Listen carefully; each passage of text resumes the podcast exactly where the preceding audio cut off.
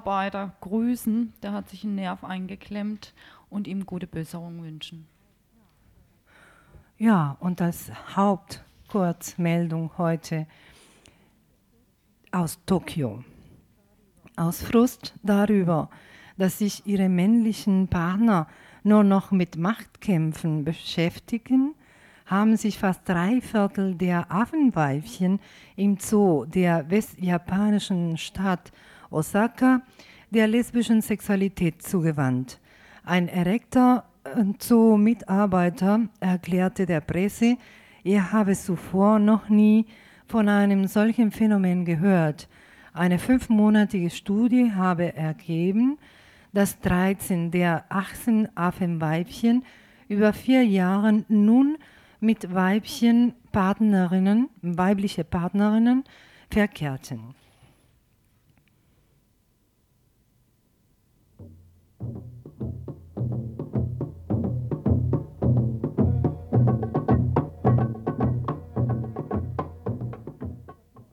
Ja, nach dieser Kurzmeldung machen wir weiter. Da geht es hauptsächlich um die Machtkämpfe der Männchen, aber unserer menschlichen Genossen. Zum Sudan. Der Sudan ist von der USA offiziell darüber informiert worden, dass es auf der Liste terroristischer Staaten gesetzt worden ist. Übrigens ist Sudan damit in einer Reihe mit den anderen Ländern Irak, Iran, Syrien, Libyen, Kuba und Nordkorea ist jetzt also der siebte Staat, den die USA als terroristisch ansieht. Die Vereinigten Staaten beschuldigen das afrikanische Land der Unterstützung radikaler arabischer Gruppen. Die Regierung in Khartoum gab dies am Mittwoch bekannt, wies zugleich aber die von Washington erhobene Vorwürfe entschieden zurück. Ministeriumssprecher Goodby Mejdi sagte, der US-Botschafter habe keine konkreten Beweise für die Beschuldigungen genannt. Die USA seien aufgefordert worden, ein einziges Beweisstück dafür zu nennen, dass das Territorium Sudans für terroristische Zwecke genutzt wird. Die Aufnahme Sudans in die Liste der Länder, die angeblich den Terrorismus unterstützen, bedeutet, dass dieses afrikanische Land keine militärische Ausrüstung aus den USA und auch keine sonstigen Lieferungen, die nicht humanitärer Art sind, mehr erhält. Amerikanische Firmen, die mit Sudan Handel betreiben, müssen jeweils nachweisen, dass ihre Exporte dorthin nicht für militärische Zwecke genutzt werden können. Die amerikanische Regierung ist zudem gehalten, gegen die Gewährung internationaler Kredite an diese Länder zu stimmen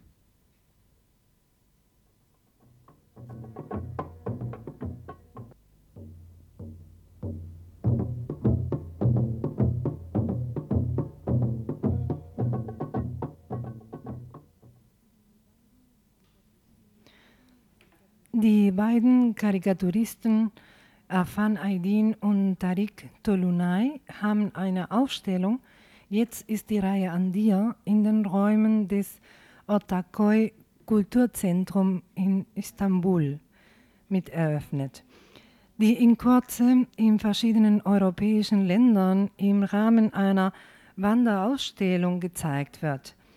Thema der Ausstellung Hinrichtungen ohne Urteil in der Karikatur. Sie wollen damit auf die Praxis der Regierung in der Türkei abzielen, der Polizei, die sich selbst zum Richter und Vollstrecker macht. Nach den äh, Hinrichtungen der beiden Studentinnen Ugur Yasar Kilik und Sengül Gildiran am 30. April dieses Jahres, die beide im Studentinnenverein der aktiv mitarbeitet haben, gab es eine Protestwelle der Arbeiterinnen, Studentinnen und Angehörigen gegen die Hinrichtungen ohne Urteil, denn spätestens jetzt wusste jeder, heute oder morgen, von nun an kann es jedem von uns treffen. Jetzt ist die Reihe an uns und darüber geht es in diese Wanderausstellung.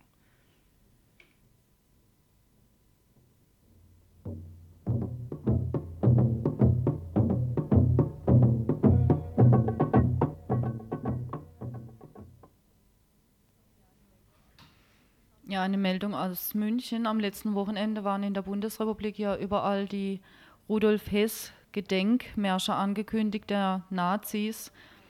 Sie wurden teilweise verhindert, teilweise nicht. In Fulda konnten 500 Nazis demonstrieren.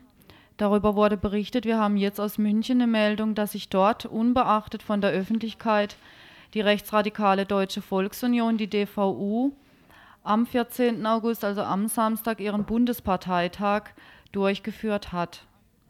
Kurzfristig hatten Antifaschistinnen davon erfahren, das Münchner Bündnis gegen Rassismus organisierte daraufhin Protestaktionen. Am Freitagnachmittag fand eine Infodemo statt, bei der die Bevölkerung des Hasenbergel, also dort, wo die Veranstaltung der, Neona der Nazis war, mit einem Flugblatt in deutscher und türkischer Sprache über das Nazitreffen informiert wurde. Am Samstag früh fand eine Kundgebung in der Nähe des Veranstaltungsortes statt. An beiden Aktionen nahmen jeweils rund 80 Personen teil. Angesichts der kurzen Mobilisierung und der Ferien sehen dies die Veranstalterinnen als erfreulich an. Die Polizei hatte den Malteser Keller hermetisch abgeriegelt, also dort, wo die DVU sich traf. Ein Antifaschist wurde wegen angeblichen Waffenbesitz festgenommen.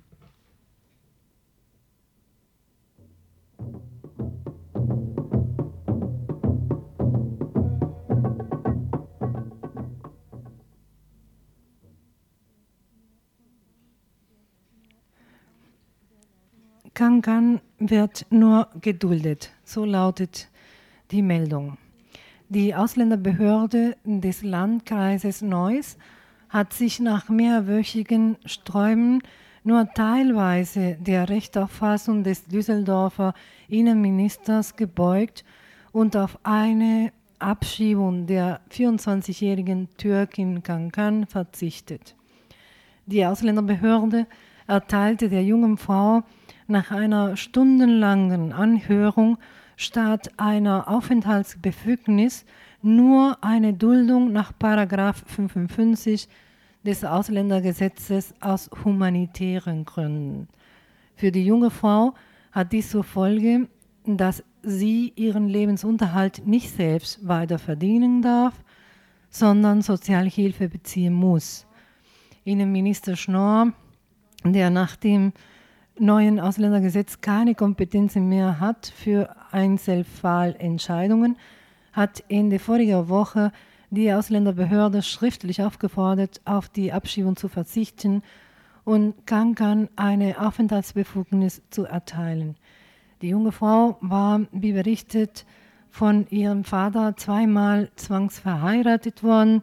Ihr zweiter Ehemann, ein Verwandter des Vaters, hatte sie monatelang misshandelt und vergewaltigt, weil sie nicht drei Jahre lang dieses Martyrium aushielt, sondern vorher in ein Frauenhaus geflüchtet war, sollte die Frau nach dem Willen der Ausländerbehörde in die Türkei abgeschoben werden.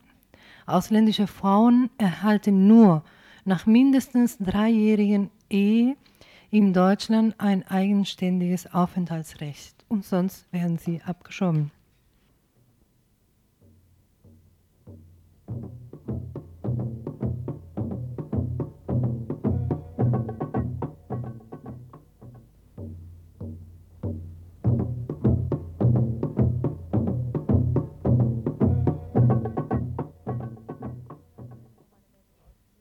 Hier jetzt noch eine Meldung aus dem Justizministerium. Minister Schäuble hat nämlich die Bilanz des ersten Halbjahres 93 vorgelegt, wo es um rechtsextremistische Straftaten geht. Dabei wurden im ersten Quartal 669 Ermittlungsverfahren eingeleitet, im zweiten Quartal 434 wegen solcher rechtsextremistischer und fremdenfeindlicher Straftaten. Es ergibt sich aus der Bilanz auch, dass rund 50 Prozent der eingeleiteten Ermittlungsverfahren wegen Nichtermittlung der Täter eingestellt werden mussten. Trotzdem stellte Schäuble fest, dass die Gerichte bei Vorliegen der Voraussetzungen den Strafrahmen ausschöpften und entschlossen schuldangemessene und abschreckende Straftaten verhängten. Na denn, hoffen wir's mal.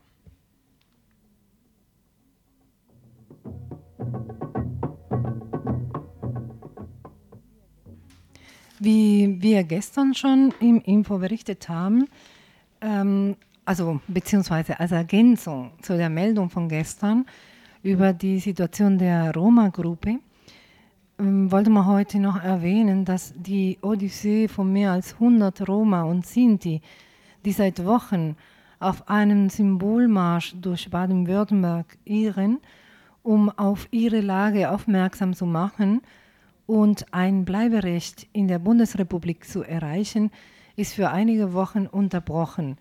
Der baden-württembergische Landesbezirk des Deutschen Gewerkschaftsbundes DGB hat der Gruppe, zu der viele Frauen und Kinder gehören, ein Jugendhaus nahe Furtwanger im Schwarzwald zur Verfügung gestellt.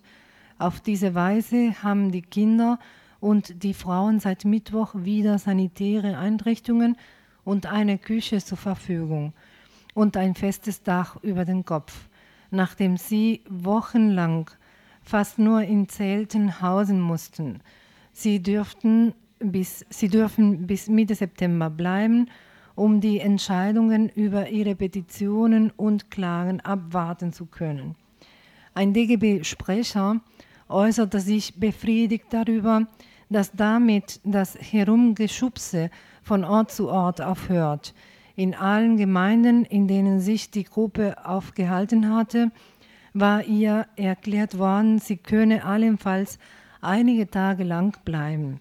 Ein Antrag der DGB, die Gruppe in einem anderen Jugendcamp am Bodensee unterbringen zu können, war vom Umweltdezernenten des Landesratsamt Konstanz abgelehnt worden. Die Roma gehören zu den etwa 500 Schicksalsgenossen, die im Mai das Gelände der Gedenkstätte des KZs im bayerischen Dachau besetzt hatten und danach in die deutsch-französische Grenzstadt Kehl weitergezogen waren. Der DGB-Landesvorsitzende Pomerenke, der am Montag mehrere Stunden mit den Flüchtlingen gesprochen hatte, äußerte sich erschüttert über die Schicksale, die ihm dabei geschildert wurden. Viele aus der Gruppe seien von Abschiebung bedroht, andere seien bereits abgeschoben worden.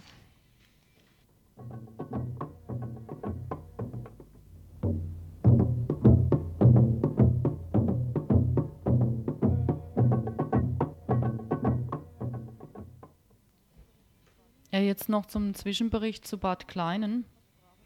Schonungslos, so versprach es der neue Bonner Innenminister Kanter, werde er die Vorgänge von Bad Kleinen aufklären lassen.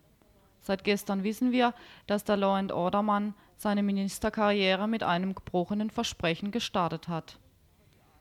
Sein Zwischenbericht über die Ereignisse vor, während und nach der wilden Schießerei auf dem Umsteigebahnhof in Mecklenburg-Vorpommern reiht auf mehr als 100 Seiten zwar Detail an Detail, erklärt aber am wenig, am wenigsten die genauen Umstände des Todes von Wolfgang Krams. Pleiten, Pech und Pannen werden eingestanden, es werden aber keine Konsequenzen daraus gezogen.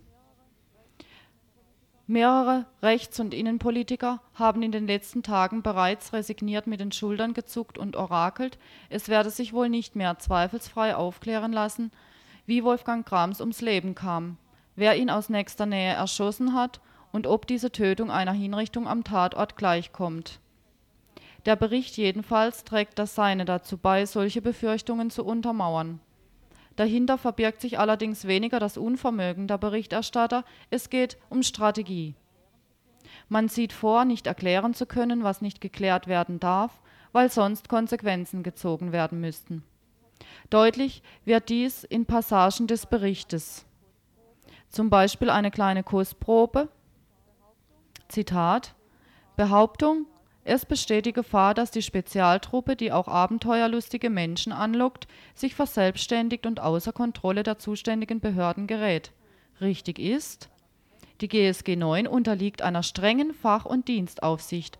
Eine Verselbstständigung ist daher ausgeschlossen. Zitat Ende.